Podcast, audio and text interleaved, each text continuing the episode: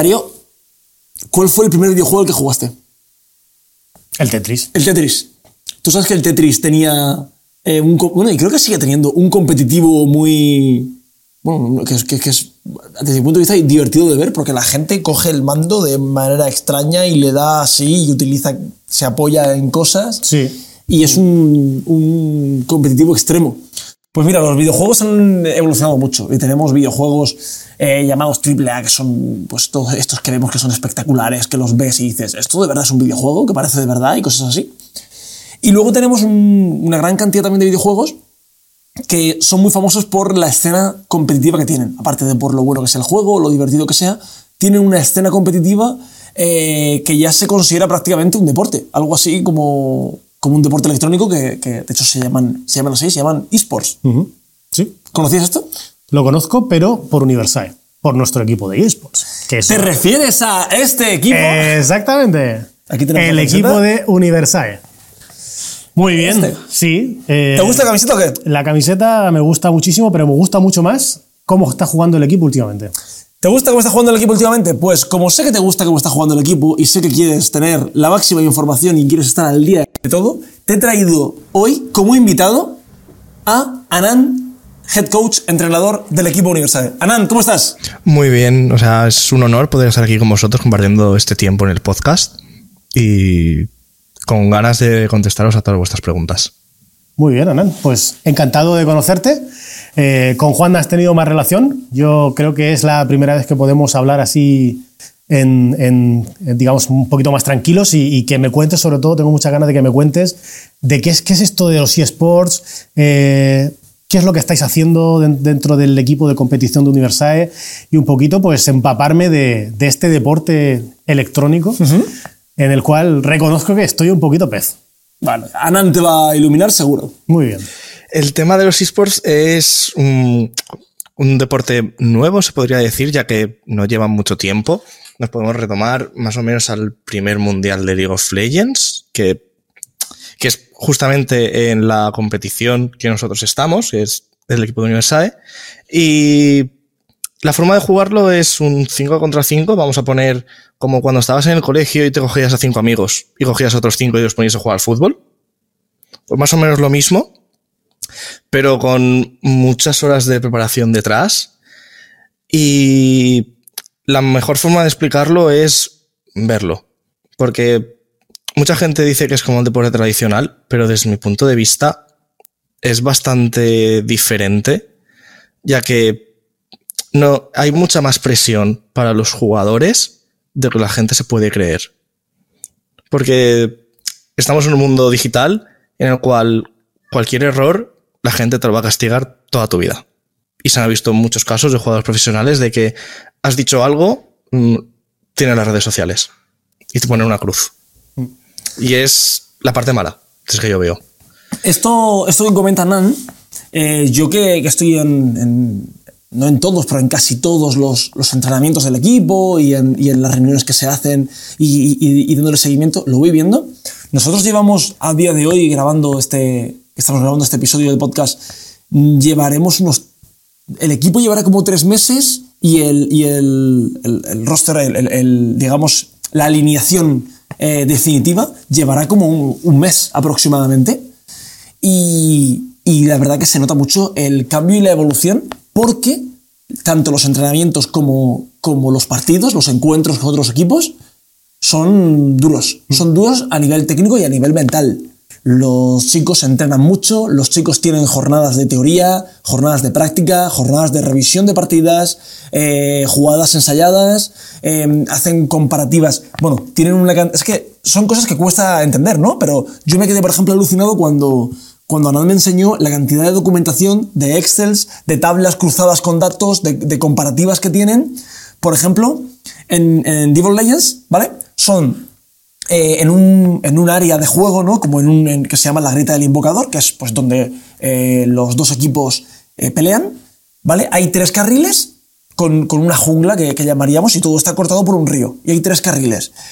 Cada uno de los carriles tiene una serie de torres, en concreto son, son tres torres, que son del, de, de cada uno de los equipos.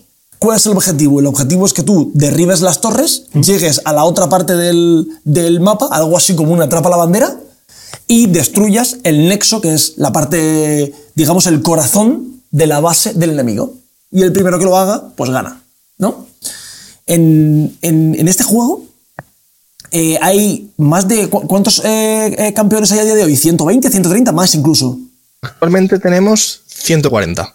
140 campeones, vale, más o menos por ahí. ¿Vale? Eh, eh, claro, cuando hay que elegir un 5 contra 5, ¿quiénes son los que están detrás de esa elección?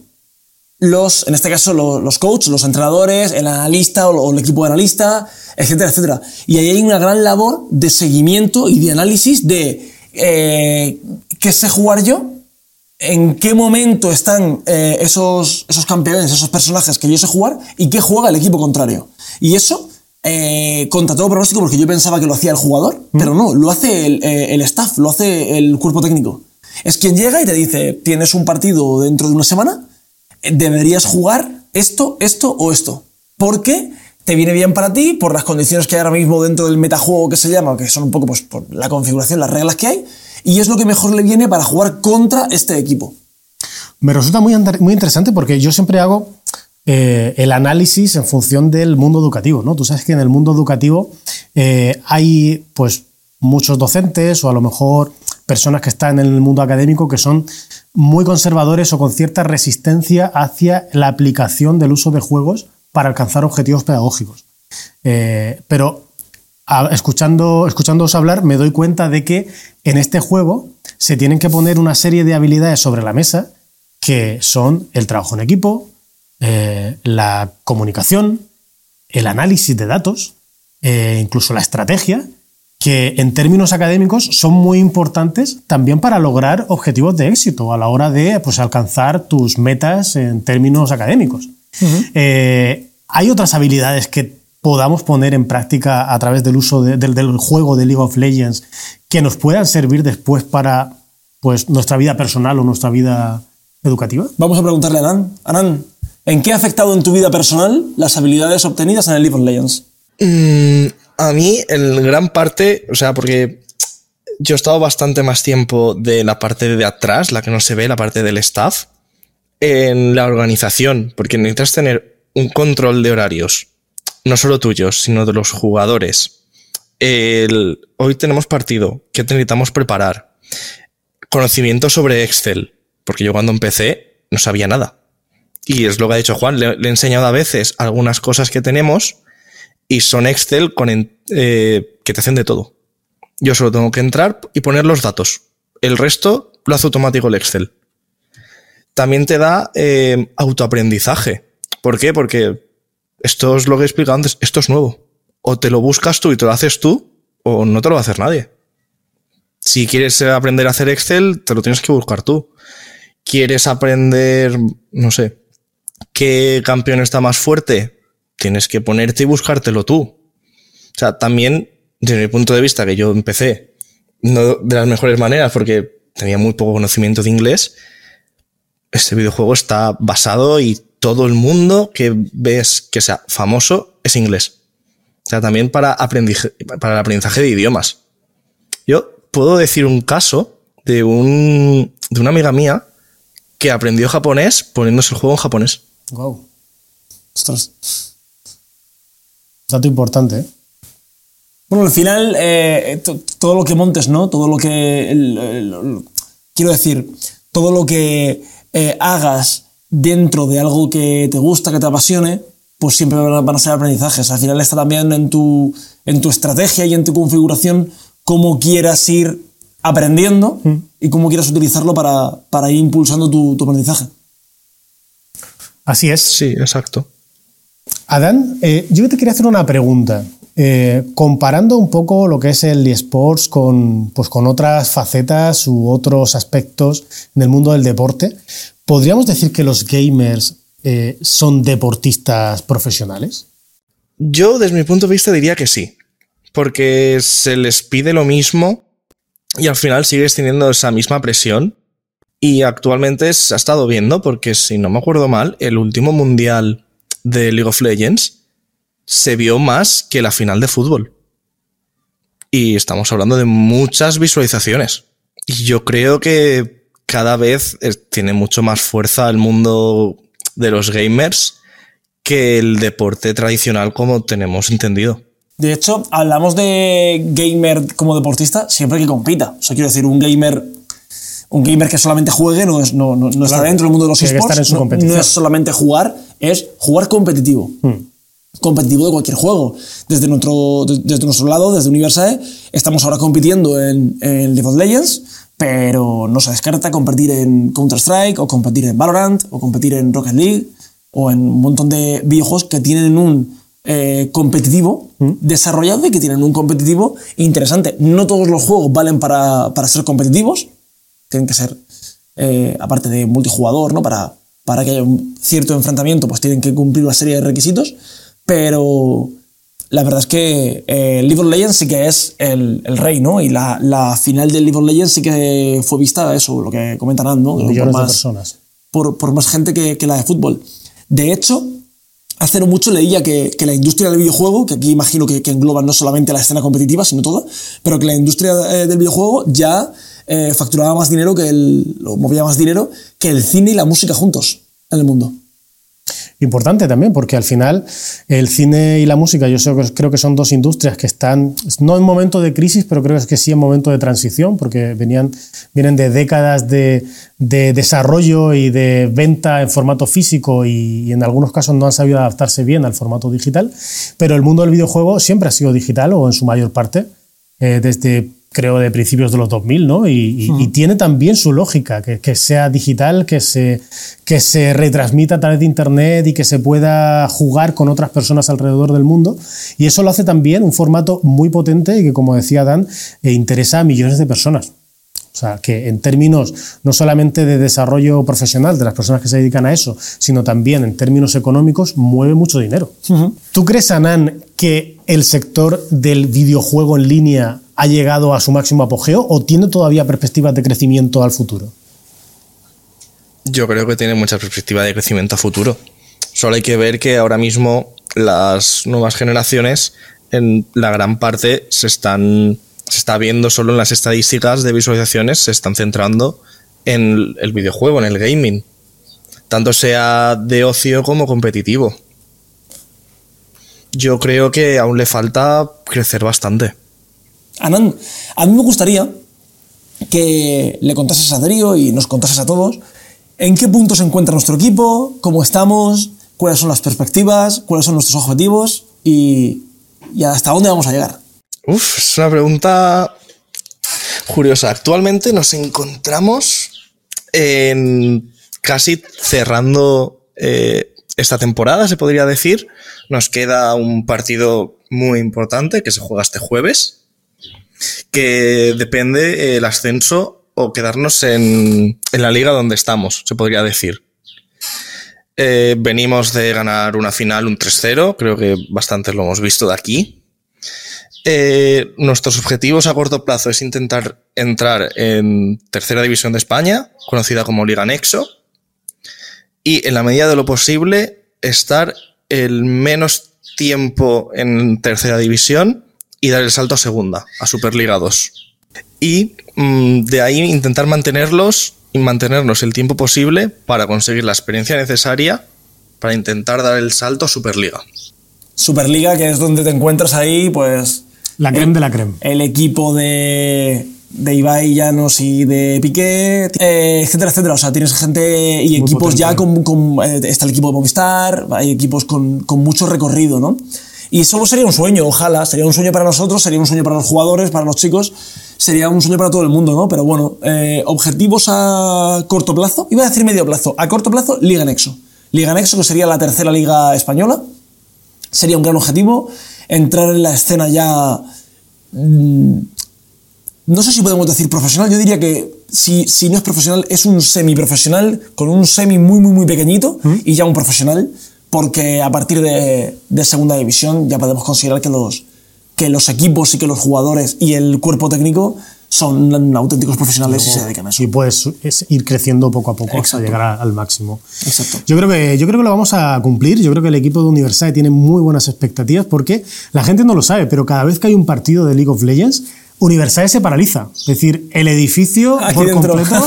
Exactamente. Eh, en todas las pantallas ponemos, retransmitimos los partidos y estamos atentos de, de todo lo que va ocurriendo, precisamente porque apoyamos al máximo. Estamos esperando nuestras bufandas de Universal para ponérnoslas Para- y- para la siguiente temporada de invierno. Eso es. Anand, ¿qué tres cosas consideras que son las mejores características que tienen los esports o los, de- sí, los deportes electrónicos de competición, ¿vale? Eh, que tú recomendarías a la gente. O sea, ¿por qué tres motivos recomiendas los esports a alguien? Yo creo que una de las primeras cosas que podría mencionar es el eh, aprender a trabajar en equipo. Porque si tú eso no sabes hacerlo, eh, es muy imposible que en un esports de, de grupo puedas hacerlo. ¿Vale? Eh, tenemos algunos casos de juegos individuales, pero no es lo normal. O sea, yo diría, lo primero, para aprender a convivir, a convivir en equipo, lo segundo, a trabajar en equipo, que desde mi punto de vista no es lo mismo convivir que trabajar. Y lo tercero sería eh, que yo lo que más me gusta es vivir esa experiencia de decir, "Buah, tenemos un partido, tenemos que prepararnoslo, tener esa tensión.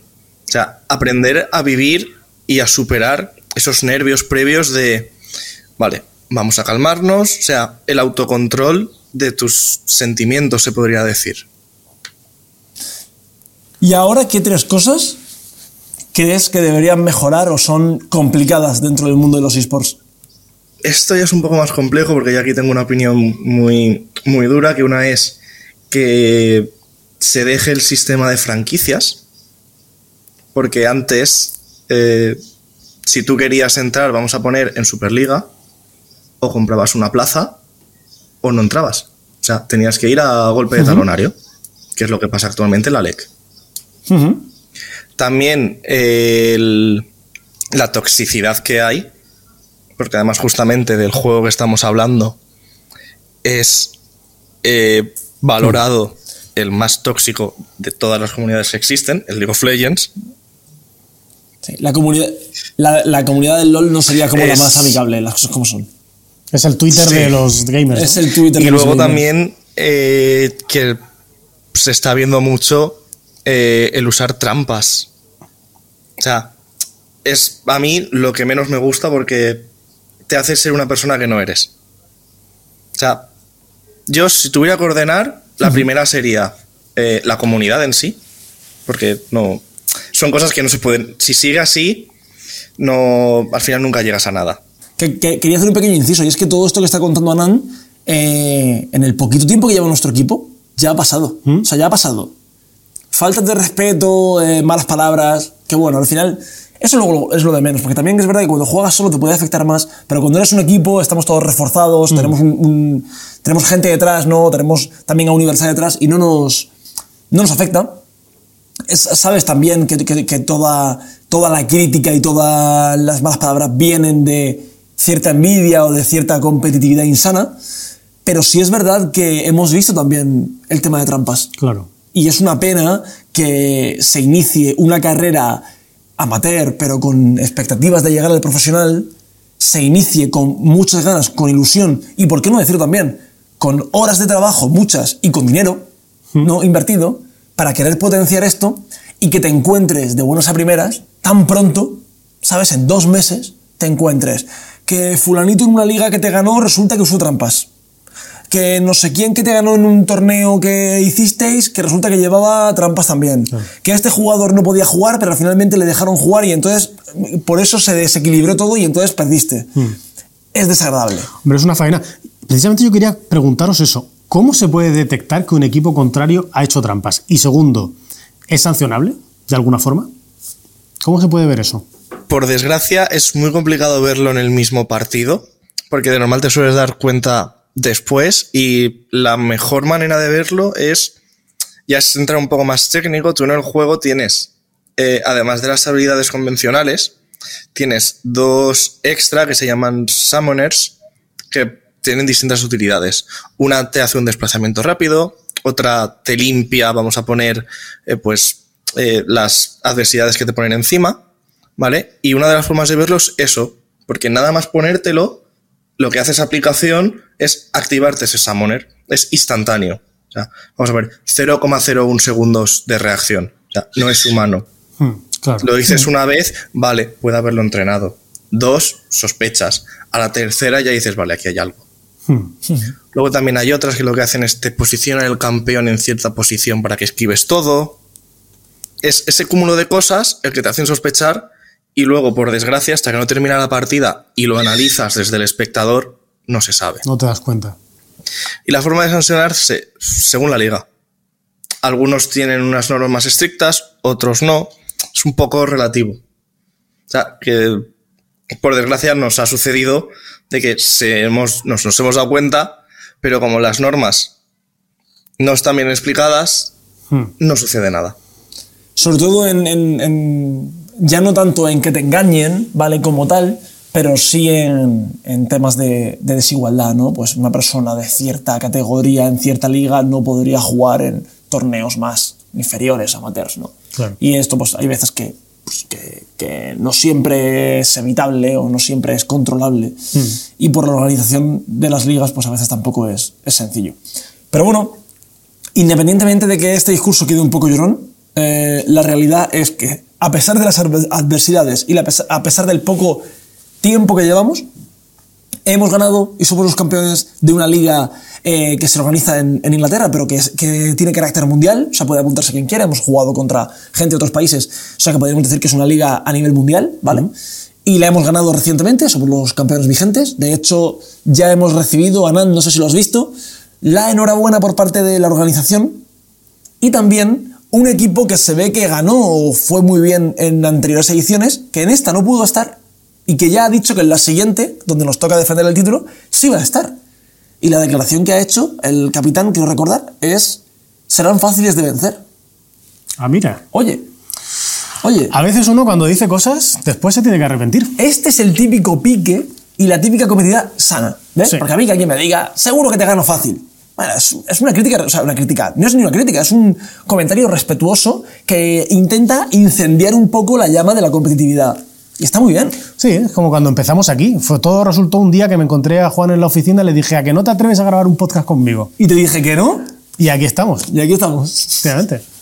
Así que me parece muy bien, siempre que haya una competencia sana, siempre que se mantenga el espíritu deportivo, que en el caso de que haya trampas se puedan penalizar de alguna forma y sobre todo que Universae va a ir siempre, estoy segurísimo, a ganar y a, a- vamos a quedar en la máxima posición posible. Totalmente. Universal lo que hace con todo esto y la idea de, de- de fundar el equipo es...